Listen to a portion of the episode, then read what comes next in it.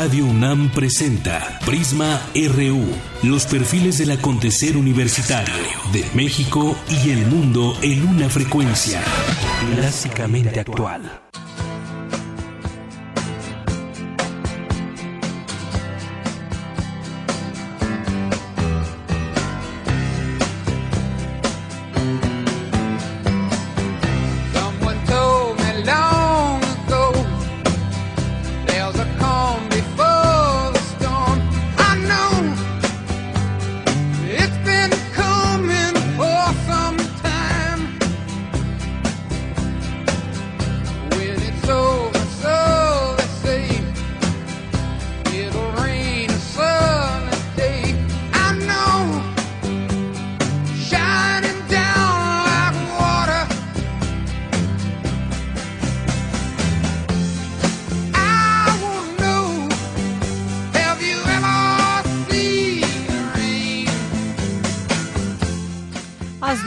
Lluvia de Credence Clearwater Revival es esta canción que hoy elige nuestro productor con motivo pues de las lluvias, que lluvia esta madrugada y todavía amaneciendo en muchos lugares, pues hay que decirlo, un caos, no servían los semáforos, eh, la gente pues además ya volvió el otra vez, eh, hoy no circula y entonces muchos miles, millones de automóviles volvieron a las calles y pues estamos en época de lluvias además. Una con cinco, escuchemos un poco más de esta canción.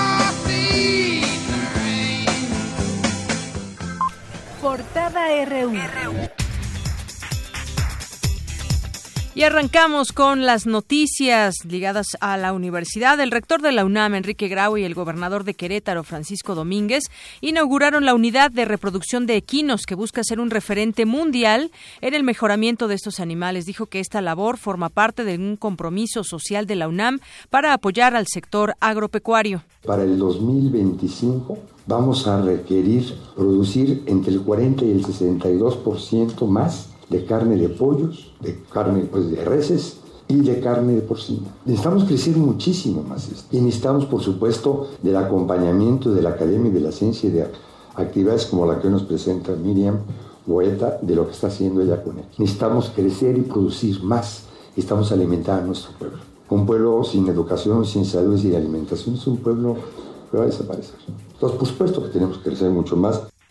Y sobre temas coyunturales hablan académicos de la UNAM. El Brexit representa una derrota del pluralismo social, ya que es un triunfo de la no integración, no solo a la Unión Europea, sino al interior del Reino Unido. Esto lo señalaron investigadores de la Facultad de Ciencias Políticas y Sociales de la UNAM. Habla Cristian Asensio Martínez, secretario académico de esta entidad universitaria. Hay una cierta resistencia en el Reino Unido a una completa apertura, digamos, a esta integración regional. La población de 18 a 49 años por lo menos tiene una mayor proporción de personas que votan en favor de permanecer en la Unión Europea, mientras que a partir de los 50 años las personas votan en favor de abandonar la Unión Europea. En más información, Andrés Solís y Pavel Escobedo, egresados de 2014 de la Facultad de Arquitectura de la UNAM, ganaron el, Young Architects Program 2016 del Museo de Arte Moderno de Nueva York con el proyecto Waving the Courtyard que eh, modifica los tres patios del Museo Neoyorquino. Habla Pavel Escobedo.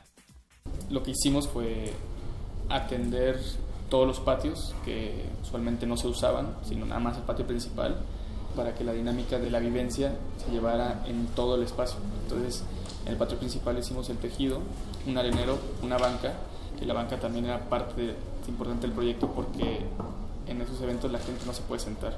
Hicimos una alberca, espejo de agua de 30 centímetros, que también conteníamos con una banca.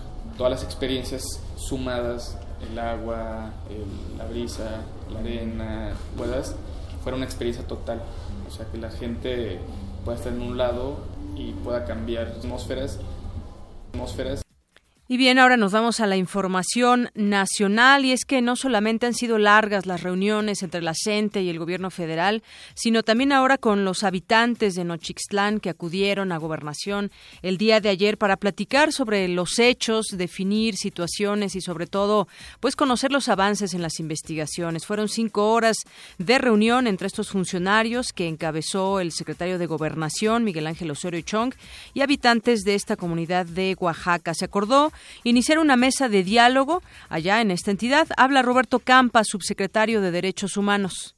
El secretario de Gobernación reiteró su plena disposición para atender este asunto, su compromiso de seguimiento a cada uno de estos compromisos y también su disposición para personalmente hacer evaluación de los avances con la comunidad. Es importante destacar que la Comisión Nacional de los Derechos Humanos está acompañando estos esfuerzos a llevar a cabo su propia investigación.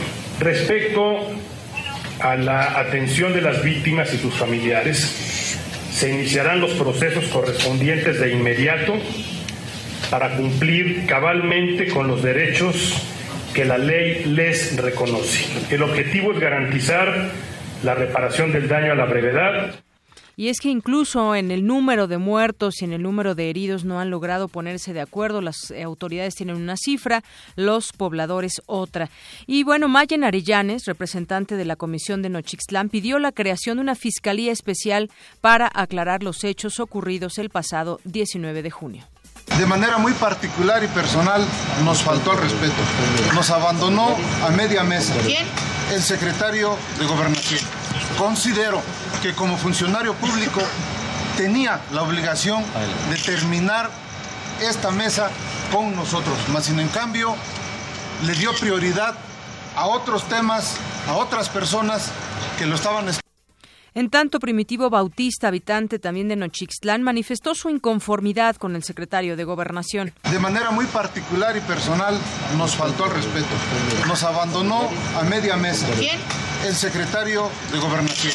Considero que como funcionario público tenía la obligación de terminar esta mesa con nosotros, más sin en cambio le dio prioridad a otros temas, a otras personas que lo estaban y bueno, pues en más información en este puente aéreo que se ha atendido para hacer llegar los insumos que se requieren en algunos lugares, un avión de la Secretaría de la Defensa Nacional aterrizó en Puerto Escondido con 18 toneladas de maíz que abastecerán almacenes y tiendas de Diconsa allá en Oaxaca. Habla José Antonio Mid, secretario de Desarrollo Social. Eh, pretendemos llegar en los siguientes días con poco más de 110 toneladas a la zona de la costa. Hemos logrado restablecer en buena medida el abasto, sobre todo en la zona de valles centrales, a donde hemos podido alcanzar al día de hoy casi el 90% de las tiendas, tres cuartas partes de las tiendas en la zona de la Mixteca, pero en cambio en la costa hemos alcanzado un porcentaje eh, cercano al 30% y lo que estamos haciendo en estos días es complementar lo que llevaremos por avión a la costa con desplazamientos que estamos haciendo desde el estado de Guerrero. El funcionario también aseguró que pese a este envío con productos de la canasta básica, aún hay 524 tiendas de Iconza en Oaxaca con desabasto, pese a los dos cargamentos que se enviaron ayer vía aérea. Y este viernes entró en vigor la nueva norma emergente de verificación vehicular en la megalópolis. Tania Müller, secretaria del Medio Ambiente de la Ciudad de México, informó que la administración local actualizó sus sistemas para cumplir con las nuevas disposiciones monitorea el sistema de eficiencia del convertidor catalítico, el monitor del sistema de combustible, el monitor del sistema de, detección de sensores de oxígeno, entre varios otros. Entonces, todos los vehículos que cuenten con OBD2 podrán o se verificarán con OBD2. Si hubiera un caso en que no se puede verificar o no se puede hacer lectura del OBD2, pasa a dinamómetro. Para el holograma cero deberán aprobar la lectura del OBD2 y no rebasar los 250 partes por millón de óxidos de nitrógeno. Y la Comisión Ambiental de la Megalópolis determinó que a partir de hoy seguirá vigente la declaratoria de contingencia cuando la concentración de ozono supere los 150 puntos. El gobierno de Chiapas aseguró que el desabasto de combustible en la entidad se ha normalizado. El Congreso de Veracruz pospuso la designación del nuevo fiscal anticorrupción Francisco Bonilla Portilla, eh, propuesto por el gobernador Javier Duarte. Es Marcela Aguilar, presidenta de la Comisión de Justicia del Congreso de Veracruz. No, no hubo ninguna presión. Esto fue un acto de prudencia. Hemos visto en los últimos días un exceso de, pues de, muchos intereses políticos. Escuchamos muchas voces de ambos partidos, de, de, de, sectores de la sociedad que venían a manifestarse, luego derivado por lo que lamentablemente ocurrió acá afuera, como que sobrepasado en cuanto a cuestiones de violencia que son muy lamentables. Jan Yarab, representante en México de la Oficina del Alto Comisionado de Naciones Unidas para los Derechos Humanos, aseguró que las acciones gubernamentales para enfrentar las desapariciones forzadas en nuestro país han fracasado. En economía y finanzas, el dólar al menudeo es vendido hoy en 18.53 pesos, una baja de 6 centavos respecto al cierre de ayer, después de que la Junta de Gobierno del Banco de México decidiera subir la tasa de interés interbancaria a 4.25%. La Secretaría de Hacienda informó que en 2017 el gobierno federal creará 33 nuevos programas presupuestarios. Y en Arte y Cultura, el décimo Congreso Internacional de Mayistas en Izamal, Yucatán, desde el sábado, desde el pasado 26 de mayo, de junio y hasta el día de mañana, ha congregado a 398 especialistas de 14 países, incluido México. En la primera reunión de la Comisión de Cultura y Cinematografía en la Cámara de Diputados se discutieron, los principios necesarios para la conformación de la Ley General de Cultura. En la información internacional, Ban Ki-moon, secretario general de la ONU, urgió a los Estados miembros a sumar fuerzas para combatir el terrorismo en el mundo y a plasmar ese compromiso en una resolución que guíe los esfuerzos.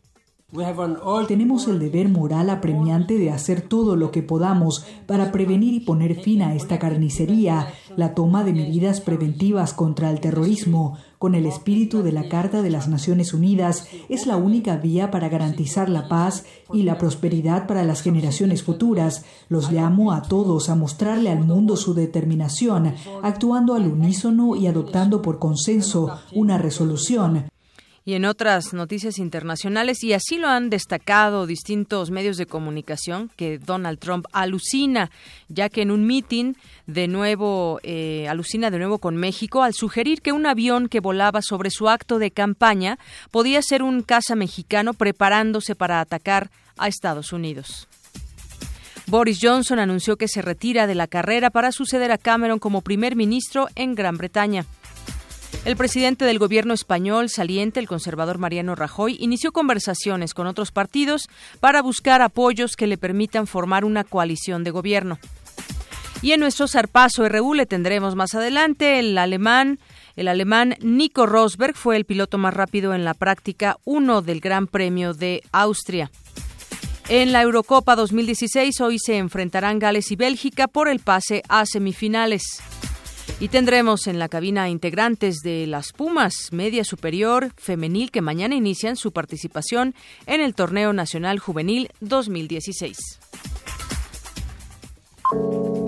Campus RU. Y nos vamos a información que se genera en nuestro campus universitario. En la Sierra Gorda de Querétaro, la contaminación por altas concentraciones de mercurio data de la época prehispánica. Roberto Hernández Silva del Instituto de Biociencias de la UNAM investiga cómo resarcir los daños. Mi compañera Dulce García nos preparó la siguiente información.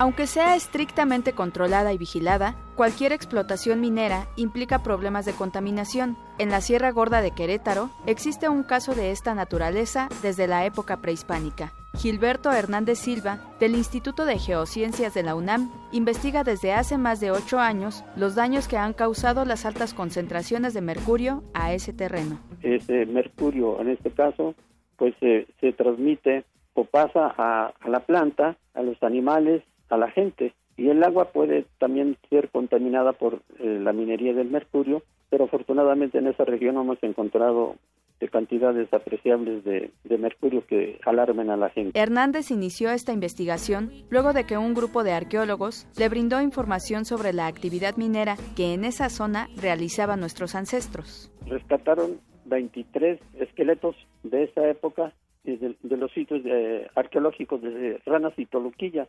Analizamos las muestras de, de, huesos y encontramos una bioacumulación de mercurio, arsénico, plomo, etcétera, en los huesos. El cinabrio empezó a explotarse un siglo antes de nuestra era pero no como mercurio, sino como mineral, que es el sulfuro de mercurio, lo extraían de las minas que habían ubicado y lo pulverizaban y el polvo rojo berbellón, que es un color muy bonito, eh, lo utilizaban para sus ceremonias. El experto dijo a Radio UNAM que hay importantes esfuerzos para detener el avance de la contaminación de mercurio en la Sierra Gorda. Una de ellas es la firma del convenio Minamata, Hernández Silva añadió que las investigaciones son costosas, pero es prioritario instalar una estación de monitoreo de mercurio en la zona, porque ayudaría a realizar una vigilancia permanente y a largo plazo para entender los mecanismos de transformación y acumulación de ese metal. Para Radio UNAM, Dulce García. Gracias, Dulce. Es la una con 19 minutos. Ojalá se comunique con nosotros a través de las vías que tenemos en redes sociales, vía telefónica. Y muchos saludos a quienes nos sintonizan por el 96.1 de FM, aquí en Prisma RU de Radio UNAM, o quienes nos sintonizan por TuneIn o por www.radiounam. No, Radio UNAM .unam.mx. También muchos saludos a todas las personas que en cualquier parte del mundo nos estén sintonizando. Vamos a hacer un corte y de regreso, de regreso le estaremos platicando acerca pues de los autos, los hologramas, doble, cero y cero que circularán aún en contingencia, es decir, las nuevas modificaciones que ya se han dado a conocer de manera paulatina desde esta comisión de la megalópolis y en específico pues nos interesa también mucho una de las ciudades más grandes y que se generan muchas emisiones, que es la Ciudad de México. Vamos a, a estar platicando sobre este tema de regreso. Vamos un corte y volvemos. Queremos conocer tu opinión. Síguenos en Twitter como arroba PrismaRU. Para nosotros, tu opinión es muy importante. Síguenos en Facebook como PrismaRU. Los consideramos héroes anónimos motivos de orgullo en el campus. Su esfuerzo no ha pasado desapercibido y consideramos que merece un justo reconocimiento. Una fuerza de choque en contra de la ignorancia y la apatía. Un escuadrón que rebosa de talento y juventud. Un grupo de excelencia que representa todo lo que es bueno y verde sobre la universidad.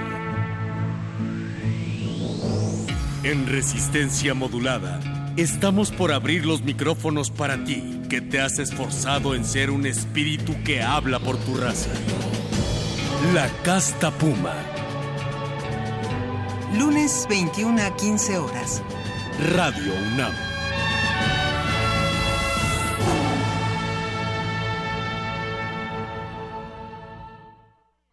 Ingredientes para hacer la pócima de la diversión. Intrépida. Ratones de laboratorio. Plumas de pollo creativo. Mm, medio litro de carcajadas. Y listo. Revolvemos todo y decimos... Hocus Pocus, la revista de los peques y no tan peques. Todos los sábados de las 10 a las 11 de la mañana por el 96.1 de FM. Diviértete aquí en Radio UNAM.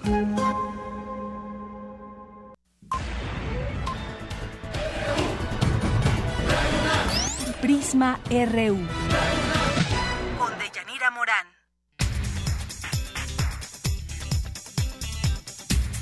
Estamos de regreso una de la tarde con 22 minutos y Prisma RU salió a las calles a preguntar qué opinan ustedes del incremento de las gasolinas. Justamente veníamos anunciándole esta nota. Finalmente, pues ya entran en vigor estos, estos aumentos. ¿Qué opina la gente?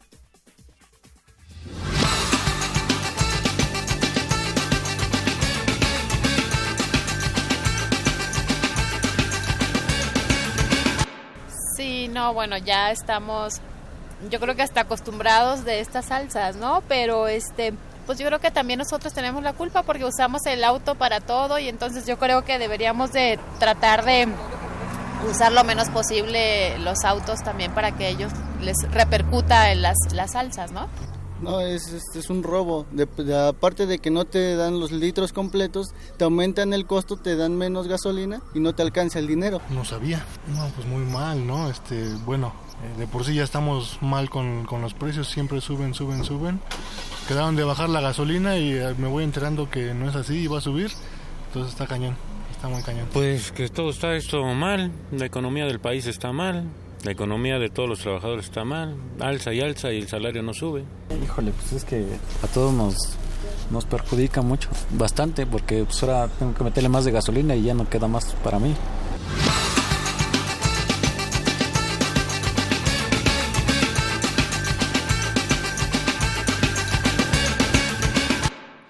Bueno, pues sin duda a nadie le cae bien los aumentos a las gasolinas, porque de ahí vienen pues casi siempre otros incrementos, decía por ahí uno de los entrevistados, suben las gasolinas, suben otras cosas y el salario no sube. Y bueno, pues ahí está esto que no, no le cae bien a mucha gente, a nadie yo creo, ¿no? Y bueno, pues eh, cada vez que hay un recorte presupuestal se da un incremento a las gasolinas, asegura el doctor Benjamín Páez de la Facultad de Economía de la UNAM y mi compañero Abraham Menchaca nos tiene más detalles. Abraham, buenas tardes. ¿Qué tal, Deyanira? Buenas tardes. Así es. Este viernes el litro de gasolina magna se incrementó 1.8% después de que se mantuvo seis meses en 13 pesos con 16 centavos. Con ello, la gasolina magna se vende en 13 pesos con 40 centavos por litro, aunque se mantiene 4 centavos por debajo del precio del año anterior. Mientras tanto, la gasolina premium incrementó su precio 2.42%. El litro se vende en 14 pesos con 37 centavos. A pesar de este incremento en el precio por litro, la gasolina premium también se mantuvo un centavo por debajo de su valor al público durante 2015. La Secretaría de Hacienda explicó que los incrementos responden a la recuperación del precio del petróleo. Al respecto, nos habla el doctor Benjamín Páez García, académico de la Facultad de Economía de la UNAM que cuando hay, en este caso, eh, ajustes al gasto público, pues resulta, digamos, eh, predilecto para lograr compensar la caída de ingresos que haya ocurrido, ¿no? En este caso, pues los ajustes han sido esencialmente como resultado de de, la caída eh, de los precios de petróleo, la caída en general de las expectativas crecimiento económico por las condiciones externas de nuestra economía, más eh, la latente expectativa de que habrá un incremento en las tasas de interés internacional eh, que a su vez pues nos impondrán un costo financiero mucho mayor a aquel que se programó para el presente año. Deyanira, el académico refirió que el incremento en el precio de los combustibles no implica un aumento en las cuotas del impuesto especial sobre productos y servicios. Sin embargo, se prevé que el incremento en los precios del hidrocarburo va a tener un impacto en la inflación, los energéticos representan 8% del índice nacional de precios al consumidor, donde la gasolina de bajo octanaje representa 3.8%. Deyanira, el reporte que tengo. Muchas gracias, Abraham. Buenas tardes. Muy buenas tardes. Bueno, pues eh, le hablábamos también de las nuevas disposiciones que hay con el tema de la contaminación, que ha tenido, han tenido que hacerse algunas modificaciones. Y bueno, con este nuevo programa de contingencias ambientales atmosféricas, los automóviles con holograma cero y doble cero circularán, aunque haya contingencia ambiental, a diferencia de lo que tuvimos con este hoy no circula ampliado durante los últimos meses. Y en el nuevo programa de contingencias ambientales, en las restricciones vehiculares, ya en fase 1 y en fase 2, ya no se integra al holograma cero y doble cero, esto incluyendo en fase 1 y fase 2 de contingencia, se podrá circular todos los días aquellos que tengan este tipo de hologramas. Además, bueno, pues las verificaciones ya se supone que han avanzado de manera tal que ya no vaya a existir corrupción y con esto puedan estar circulando automóviles que estén generando contaminación ambiental. Pero pues eh, hay una encuesta que hoy publica el periódico El Universal y habla de que la mitad de los capitalinos no conocen las nuevas normas, más de la mitad de capitalinos desconocen la existencia de estos nuevos lineamientos para la verificación vehicular que entran en vigencia hoy en las entidades que conforman la megalópolis, que son Ciudad de México, México, Hidalgo, Tlaxcala, Puebla, Morelos y Estado de México para buscar disminuir las emisiones contaminantes. De acuerdo con esta encuesta eh, realizada del 18 al 21 de junio, 54% de los entrevistados no está enterado de las medidas que empiezan a aplicarse desde hoy viernes y que significan controles más estrictos para que un automóvil apruebe la verificación. Al momento de desglosar los cuestionamientos por personas que poseen automotores, la cifra cambia, pues 43% afirman no estar enterado y bueno, pues también el desconocimiento ahonda cuando se trata de quienes no tienen vehículos, ya que el porcentaje se eleva a 61%. Ante la pregunta de si saben en qué consiste la medida emergente de verificación, 74% de los entrevistados afirmó que sí sabe, que comprenden las nuevas disposiciones. Un 61% de los entrevistados consideró que estos cambios no ayudarán a, a reducir la contaminación en la Ciudad de México y solo 37% confía en que el efecto sea contrario. De hecho, la percepción de que la medida no contribuirá a bajar la, la contaminación se eleva entre los automovilistas.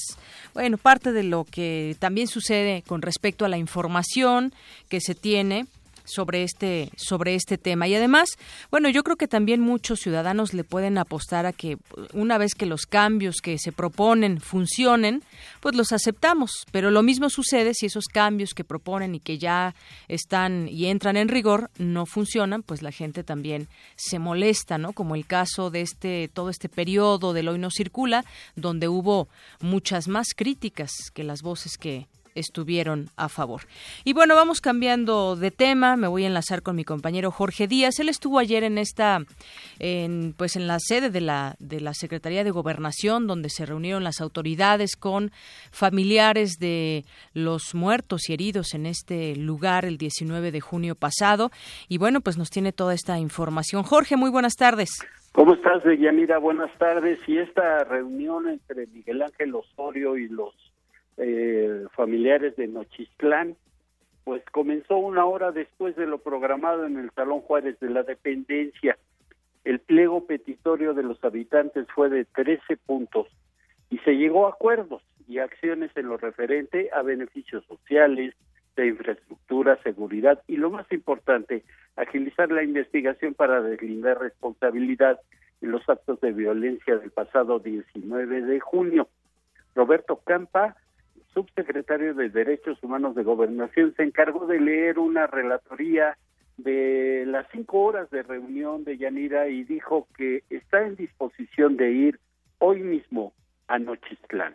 Nosotros, eh, a partir de la instrucción del secretario, ofrecimos que estamos listos a partir de mañana para acudir a, Oaxaca eh, en el momento en el que ellos dispongan para trabajar en estas mesas que se han comprometido, las mesas vinculadas con todo el paquete de atención a víctimas, con las áreas correspondientes y también eh, la mesa para la revisión del paquete integral de acciones sociales. La disposición es plena.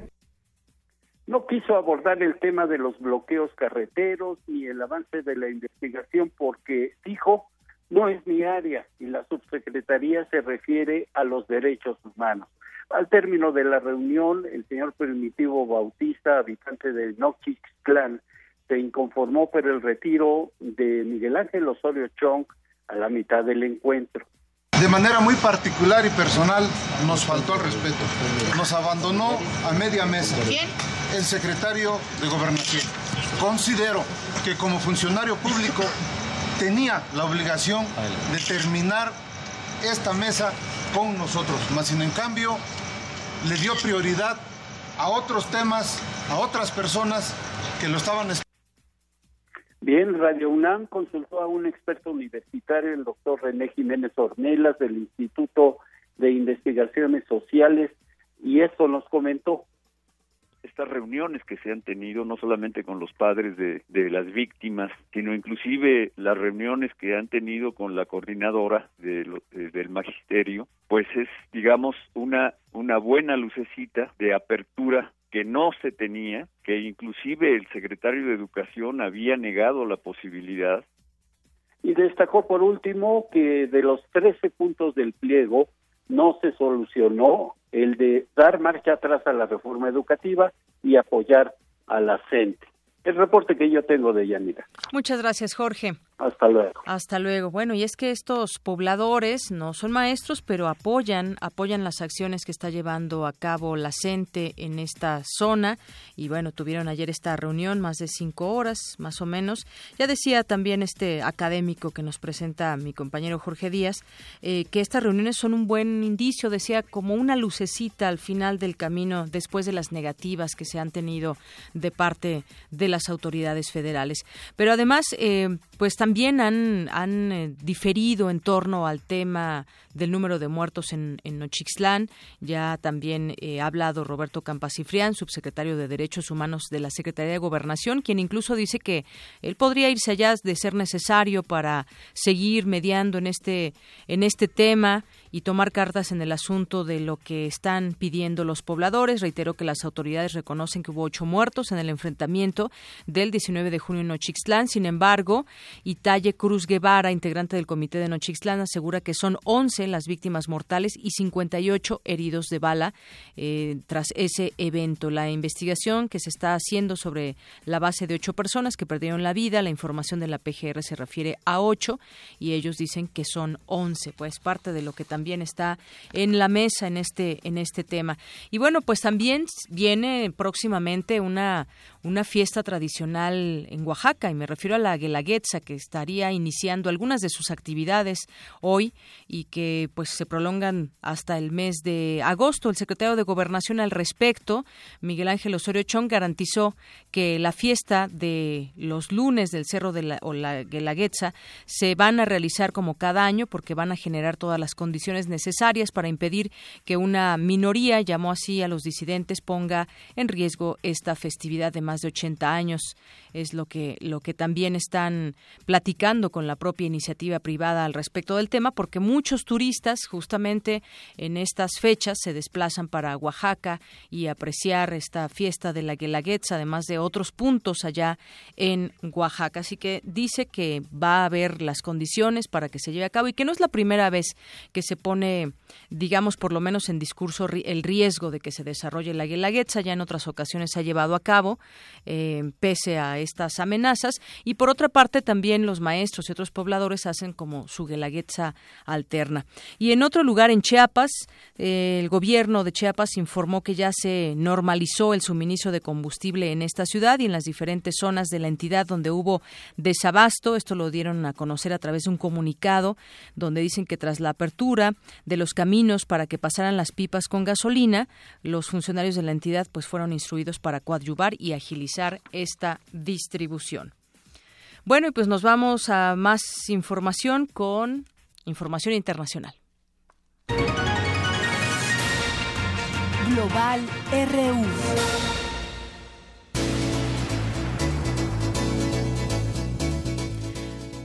Una con 36 minutos y en nuestra información internacional, la presidenta de Chile, Michelle Bachelet, inauguró la cumbre de la Alianza del Pacífico que se realiza en aquel país. La mandataria recibió al presidente mexicano.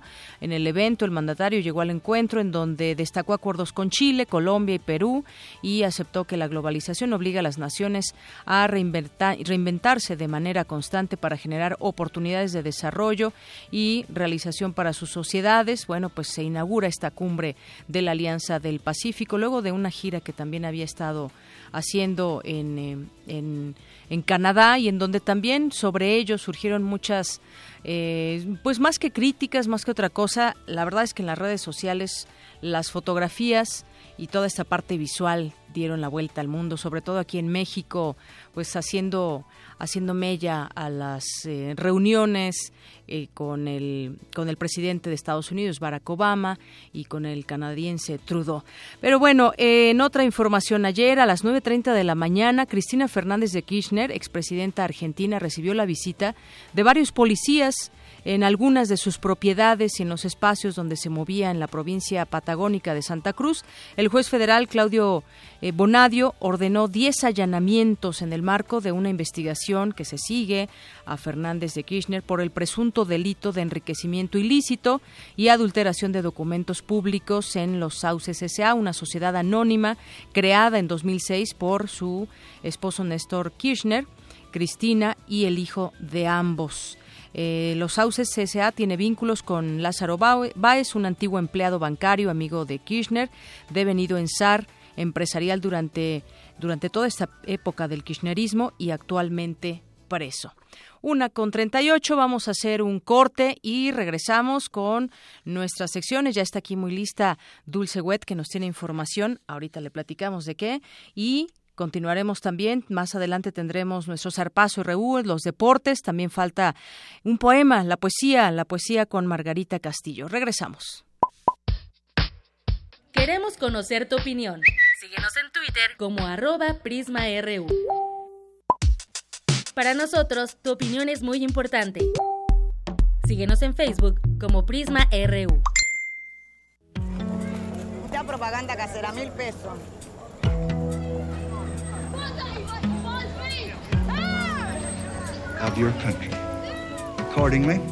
No importa de dónde eres, qué idioma hablas, ni cuál es tu color de piel. Tus derechos humanos son universales y deben ser respetados. Conoce cuáles son y cómo protegerlos en un programa de análisis y reflexión sobre este tema con Diego Guerrero. Derecho a debate. En la cultura de la legalidad participamos todos. Te invitamos a una mesa de discusión con estudiantes universitarios y especialistas todos los lunes a las 10.05 de la mañana. Por el 96.1 FM. Radio UNAM. De Chiapas, el rescate del mundo. El lugar que reúne a las voces. Jaculatoria, dícese de las oraciones de erección. Los y las poetas reunidos en un solo evento. Radio UNAM y Casa del Lago celebran 11 ediciones de Poesía en voz alta. Poesía en voz alta. Escucha nuestras cápsulas con la historia y poesía de los invitados nacionales e internacionales. Revive la mezcla de las emociones que solo un acto así puede provocar. Si es poesía, que sea en voz alta.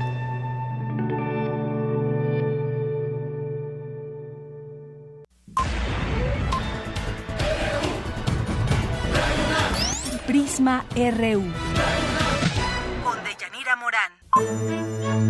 Arte y cultura.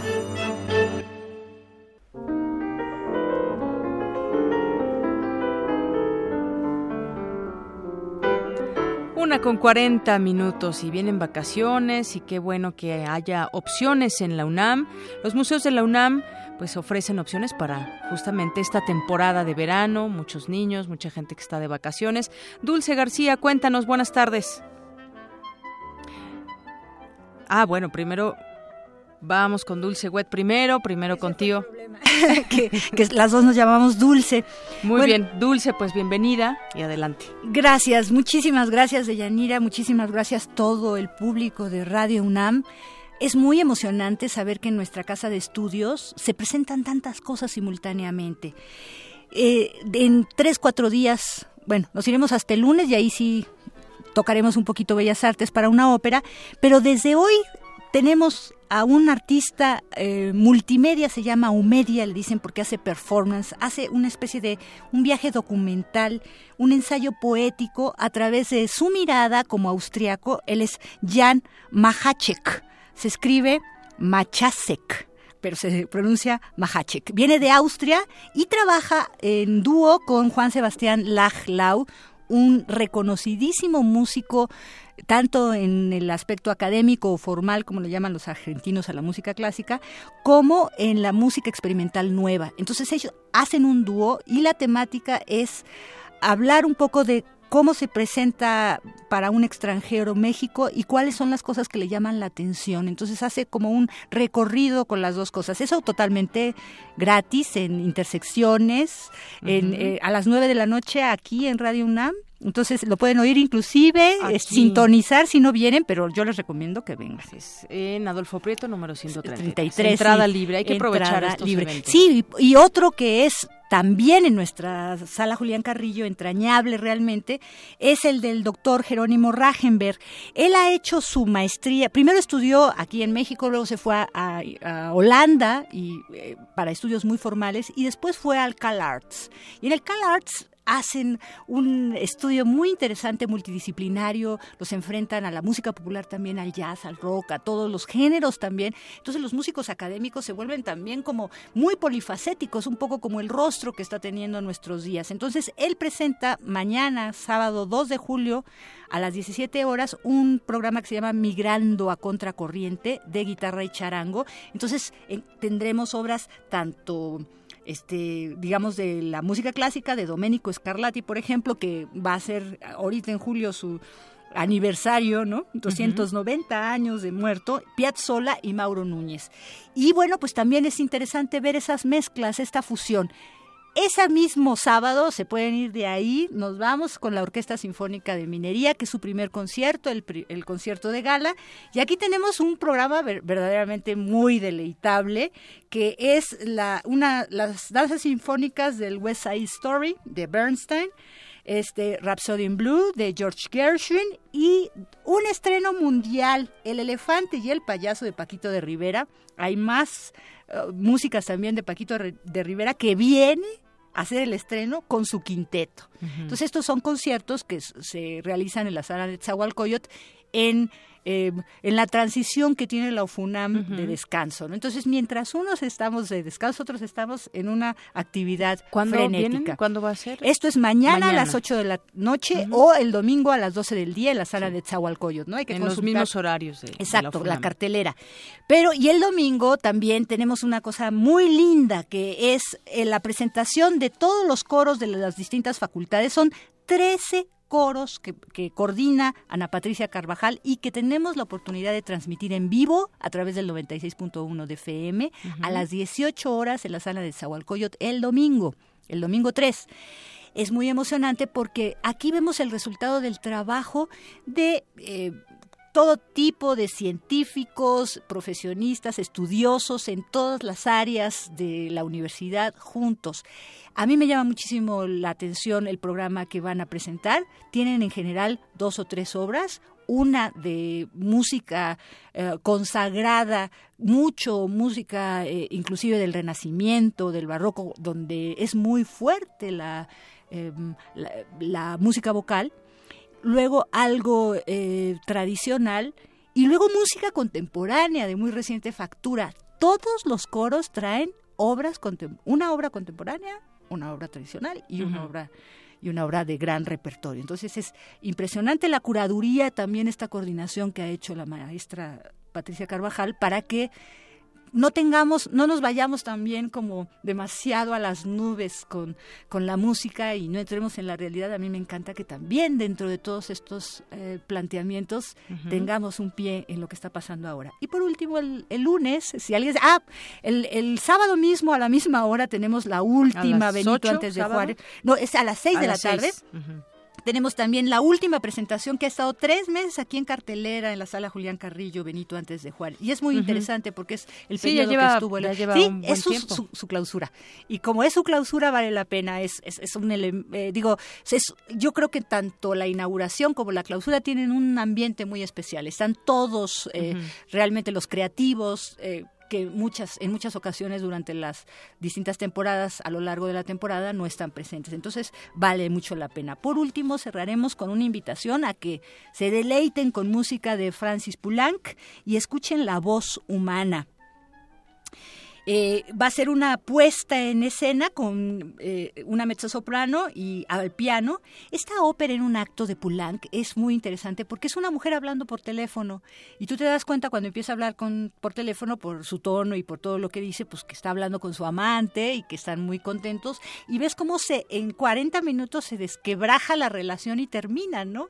Entonces es fascinante la música de este gran compositor francés, eh, Francis Poulenc, que le decían mitad monje mitad granuja, porque era muy divertido y era muy humorístico en su música, pero por otro lado la música religiosa también es mucho, muy importante, la música vocal en él. Entonces, parece que no, pero les digo, entramos en vacaciones y hay verdaderamente una actividad cultural frenética e inclusive también por parte de nuestra universidad. Que es, es todo un abanico en este, en este tema. Pues muchas gracias, Dulce. De pronto, si alguien quiere consultar, pues en toda la, página también de la UNAM podemos encontrar las actividades culturales. Sí, hay que seguir. En línea. A veces hay que ir a Facebook, regresar, o sea, cruzar algunos, este, porque a veces no está el programa, por ejemplo, está todo, pero no sabes bien cuál es el programa, o los precios, ¿no? Hay que ver, por ejemplo, para la Orquesta Sinfónica de Minería. Lo demás es gratis, ¿eh? Bueno, también no es gratis lo de lo de la voz humana, ¿no? Lo, de la ópera. Ah, sí. Bueno, sí. Pues muchísimas gracias, Dulce todos los viernes, pues aquí te tenemos en este espacio de Prisma RU. Muchas gracias. Gracias a ustedes y espero uh, se motiven un poco a escuchar la música en vivo, que es otra experiencia. ¿eh? Claro que sí. Dulce, muchas gracias. Y nos vamos ahora con tu tocaya, Dulce García, que nos tiene información acerca de los museos que ofrece la UNAM para estas vacaciones. Adelante, Dulce. Así es, Deyanira, buenas tardes a ti y al auditorio. Permíteme comentarte que durante esta temporada los museos de arte de la UNAM permanecerán abiertos para acercarte a propuestas artísticas de todos los tiempos. Del 4 al 24 de julio, museos como el Universitario de Arte Contemporáneo, el Centro Cultural Universitario Tlatelolco y el antiguo Colegio de San Ildefonso brindarán una atractiva oferta de exposiciones y exhibiciones artísticas. En entrevista para Radio UNAM, Luis Vargas Santiago, subdirector de programas públicos del MUAC, detalló las actividades que tendrán este verano junto con el Centro Cultural Tlatelolco, el MOAC es el otro museo que va a permanecer abierto durante vacaciones. Entonces, bueno, como ya sabrán, tenemos la exposición de Anish Kapoor, está también eh, la exposición de Mónica Mayer, una artista feminista eh, muy reconocida y con un trabajo muy interesante, otra exposición que se llama Los Carpinteros de un colectivo cubano, eh, que hacen escultura e instalación, y también las piezas de Isaac Julien, un artista de video británico. Estamos también en verano por inaugurar una exposición en el espacio de experimentación sonora, que si no conocen el espacio, los invitamos, es un espacio único en el mundo. La exposición que vamos a tener es la de Rogelio Sosa, Interior 2, una pieza de inmersión acústica. De Yanira y en el Centro Cultural Universitario Tlatelolco se podrá visitar el Memorial 68, la colección Stavenhagen y el Museo de Sitio, además de El viaje de los objetos, Fondo Exposición Internacional de Artesanías Populares de 1968, compendio de más de 2.500 piezas de 41 países provenientes de los cinco continentes. Por su parte, el antiguo Colegio de San Ildefonso ofrece el recorrido Rastros y Vestigios, indagaciones sobre el presente, en donde 121 obras provocarán en los espectadores relecturas de la historia contemporánea del siglo XX. Para mayores informes puedes consultar la página web www.cultura.unam.mx. Hasta aquí el reporte de Yanira. Muchas gracias, Dulce. Buenas tardes. Buenas tardes. Poesía RU. Bien, y muy ad hoc con estos días lluviosos, Margarita Castillo nos preparó un poema al respecto. Adelante.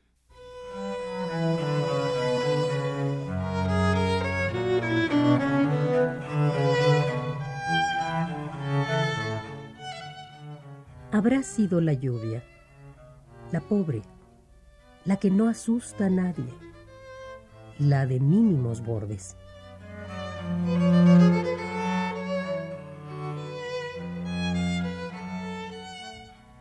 O tal vez el respiro de un jueves sin premuras, un libro abierto, sin demasiado anhelo a la deriva.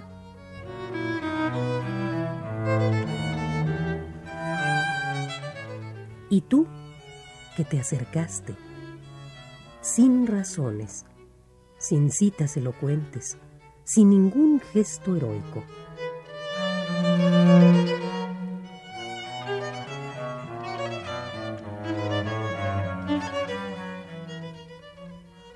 Acercaste con ese modo tuyo tan amado por mí, tan parecido a un manojo de hierbas.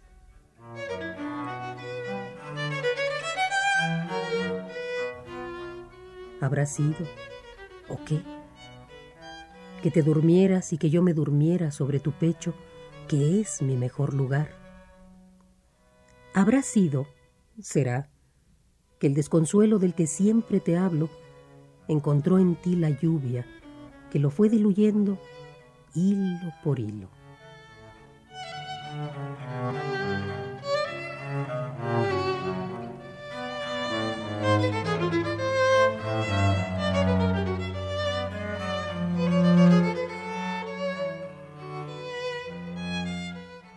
Lluvia, Graciela Rachman.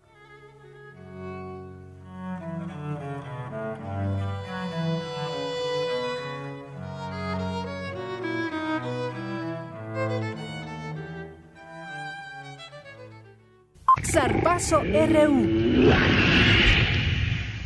Y bueno, nos vamos a ir con mi compañero Eric Morales, que nos preparó, eh, nos tiene esta entrevista, Eric, sobre, bueno, con tres integrantes del equipo Pumas Media Superior Femenil, que mañana arrancan su participación en el Torneo Nacional Juvenil 2016.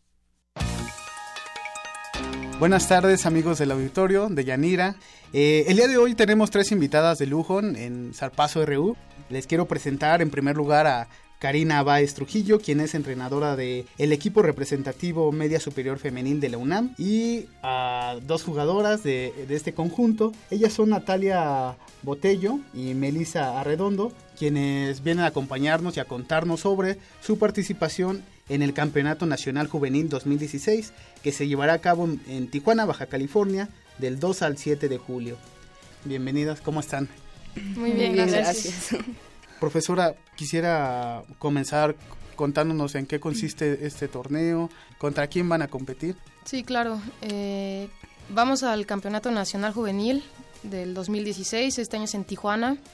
Este año hubo ajustes, antes era llamado Olimpiada Nacional y era la categoría Elite. Este año recortaron las categorías en Olimpiada y lanzaron el Campeonato Nacional. El torneo consiste en una primera fase de grupos, juegas cada día un partido y son tres grupos, pasan los primeros lugares de cada grupo y el mejor segundo lugar, pasan directo a semifinales, son semifinales al cuarto día y la final es el quinto día. Este año nos tocó en el grupo C, vamos a jugar contra el IME, que es el Instituto de Mexicanos en el extranjero, y contra Quintana Roo. Y vamos a tener el cruce contra el grupo B, que puede ser contra el equipo de Jalisco, de San Luis Potosí o de Aguascalientes. Entonces, pues hasta ahorita vamos así. Profesora Baez, quisiera también preguntar, supongo que se tienen que adaptar súper rápido para afrontar el primer compromiso. Cuéntenos un poco sobre cómo va a ser este, estos partidos que van a tener contra Quintana Roo y contra el IME. Jugamos el sábado, no sabemos horarios, yo creo que ya hace calor, a veces los programan muy temprano o ya más en la tarde, ya depende de la sede. Los partidos pues van a ser duros, los tiempos duran 35 minutos, en realidad son tiempos cortos en donde pues el primer equipo que se duerma pues es el que va a salir afectado. Las niñas pues por fortuna ya conocen este tipo de torneos todas, ya han estado eh, la mayoría por lo menos en dos eventos nacionales que son Olimpiada Nacional la mayoría hemos enfrentado a Quintana Roo en ocasiones anteriores, al IME. Entonces, pues tenemos conocimiento ya de causa. Ellas saben o sabíamos que en los otros años nos habían faltado algunas cosas, las hemos intentado integrar, trabajar, reforzar y pues yo creo que estamos listas, o sea, de enfrentar y va a ser dura la competencia, pero creo que las niñas están motivadas y creo que van a sacar la casta. ¿Pueden contarme un poco sobre el proceso que tuvieron que, pasar para, para llegar a ese campeonato porque hay filtros que tienen que pasar todos los conjuntos para que precisamente lleguen los mejores a esta competencia. Sí, pues normalmente se juega una estatal, pero nosotros no participamos en eso. Nosotros vamos directo a un regional y nos eliminamos con Oaxaca, Veracruz y Puebla. Este año lo jugamos aquí y le ganamos, ganamos los tres partidos, entonces pasamos a esta fase que es la el nacional. ¿Y cuáles son los objetivos trazados para ese torneo? Pues ganar, ir por una medalla, creo que nos hemos estado preparando muchísimo y superarnos. Entonces creo que es al menos pasar a, a cuartos o semifinal y conseguir una medalla nosotros ya los como espectadores eh, vemos los torneos, las competencias, pero no sabemos qué hay detrás, es decir, toda esa dedicación que deben poner los deportistas, los preparadores físicos, los entrenadores, que es muchísimo. Melissa, no sé si me puedas contar, por ejemplo, en tu caso, estudias en CCH Naucalpan y pues el traslado para los entrenamientos supongo que no debe ser fácil. No, la verdad es que no es fácil, pero no sé, tengo un amor eh, muy grande al fútbol y, a, la UNAM. Y entonces, pues no, no se me hace pesado el camino. Creo que ya me acostumbré y, y al fin de cuentas disfruto mucho estar en, en el campo entrenando. Desde su experiencia, ¿qué es lo que se necesita para obtener buenos resultados? Es decir, van a una competencia muy importante. ¿Qué es lo que ustedes han trabajado porque saben que necesitan para afrontar esta, este torneo y conseguir pues una medalla? Pues es la disciplina en el trabajo y ser constante día con día. No sé, mm, creo que este año nos hemos preparado muy bien. Desde agosto hemos estado entrenando, hacemos la parte física, es correr, de fuerza, lo que sea, y la parte de fútbol. También, pues no sé, hemos tenido contacto con una psicóloga y pues nos ha ayudado mucho como a manejar nuestras emociones, nuestra mente, la parte de la alimentación, de dormir, de cuidarnos dentro y fuera de la cancha. Quisiera preguntarle qué es para ustedes representar a la universidad, sobre todo porque aparte de ser una institución reconocida en el ámbito deportivo, estamos hablando de la máxima casa de estudios. Entonces, ¿qué es para ustedes, eh, qué significa representar a, a la universidad? Pues significa, es algo muy padre. Creo que es como sueño de toda niña futbolista estar en un, en un buen equipo de fútbol y, y qué mejor que la UNAM en, en el país, bueno, en México. Creo que es, bueno, tiene todo, tiene todo para, para ser grande en el fútbol. Entonces, es algo muy padre. Sí, pertenecer a un equipo que pertenece a una institución tan reconocida es algo muy bonito. Y no sé, cada vez que te pones la playera con un puma, Mm, se siente diferente, no es cualquier playera y muchas veces dentro del campo pues pensamos que jugamos para ese Puma y para esa institución y para nuestro equipo, nuestra casa es al final. Y pues eso es algo muy padre, el poder representar algo así. Pues a mí que me han tocado más vivencias y del lado como universitaria, al saber toda la historia, todo lo que hay, todo lo que conlleva, o sea, premios Nobel, las facultades, el vivir la vida universitaria y de repente llegar al campo, por lo menos en mi caso me, siento como pez en el agua, el pertenecer a esta institución porque es grande, siento mucho respeto, siento orgullo y también pues siempre convencida que más allá de ser un club, pues un club ahí lo formamos algunos particulares, no es la UNAM, o sea, es a nivel nacional, internacional, es la máxima casa de estudios y de aquí han salido y van a salir grandes personalidades de nuestro país. Bueno, pues nosotros aquí en Prisma RU les deseamos todo el éxito del mundo. Sabemos que van a regresar con una medalla. Les agradecemos de nuevo el haber estado aquí en, en Prisma RU y regresamos a los micrófonos con Deyanira Morán. Muchas gracias. gracias. Muchas gracias a nuestro compañero Eric. Y antes de despedirnos, nos eh, enlazamos a nuestra redacción de Prisma RU. Allá se encuentra mi compañera Cristina Godínez, que nos tiene información. Adelante, Cris. De Yanira, auditorio de Prisma RU. Este viernes, integrantes de la CENTE cerraron la avenida Ignacio Zaragoza a la altura del metro Guelatao. También bloquean centros comerciales y vialidades en Guerrero, Oaxaca, Michoacán y Chiapas. En tanto, Gerardo Ruiz Esparza, secretario de Comunicaciones y Transportes, inauguró la sala 75 del Aeropuerto Internacional de la Ciudad de México. Dijo que a partir de la próxima semana se ofrecerá a los usuarios servicio de Internet inalámbrico gratuito. En otro tema, el gobierno de Morelos suspendió por seis meses, a partir de hoy, el programa de verificación vehicular obligatoria. Esto con el fin de modernizar sus verificentros y cumplir con las disposiciones ambientales. Hasta aquí el reporte. Buenas tardes. Gracias, muy buenas tardes y con esto nos despedimos. Ya es viernes, que tengan un gran fin de semana. Lo esperamos el lunes en punto de la una. Mi nombre es de Yanira Y en nombre de todo el equipo le deseamos que tenga un gran día.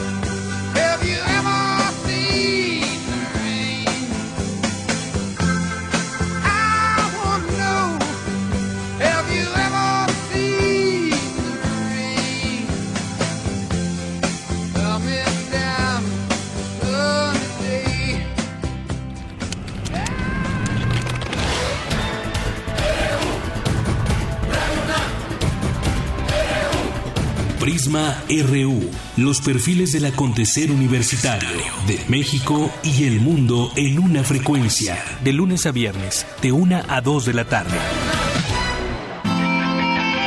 Radio UNAM, clásicamente informativa.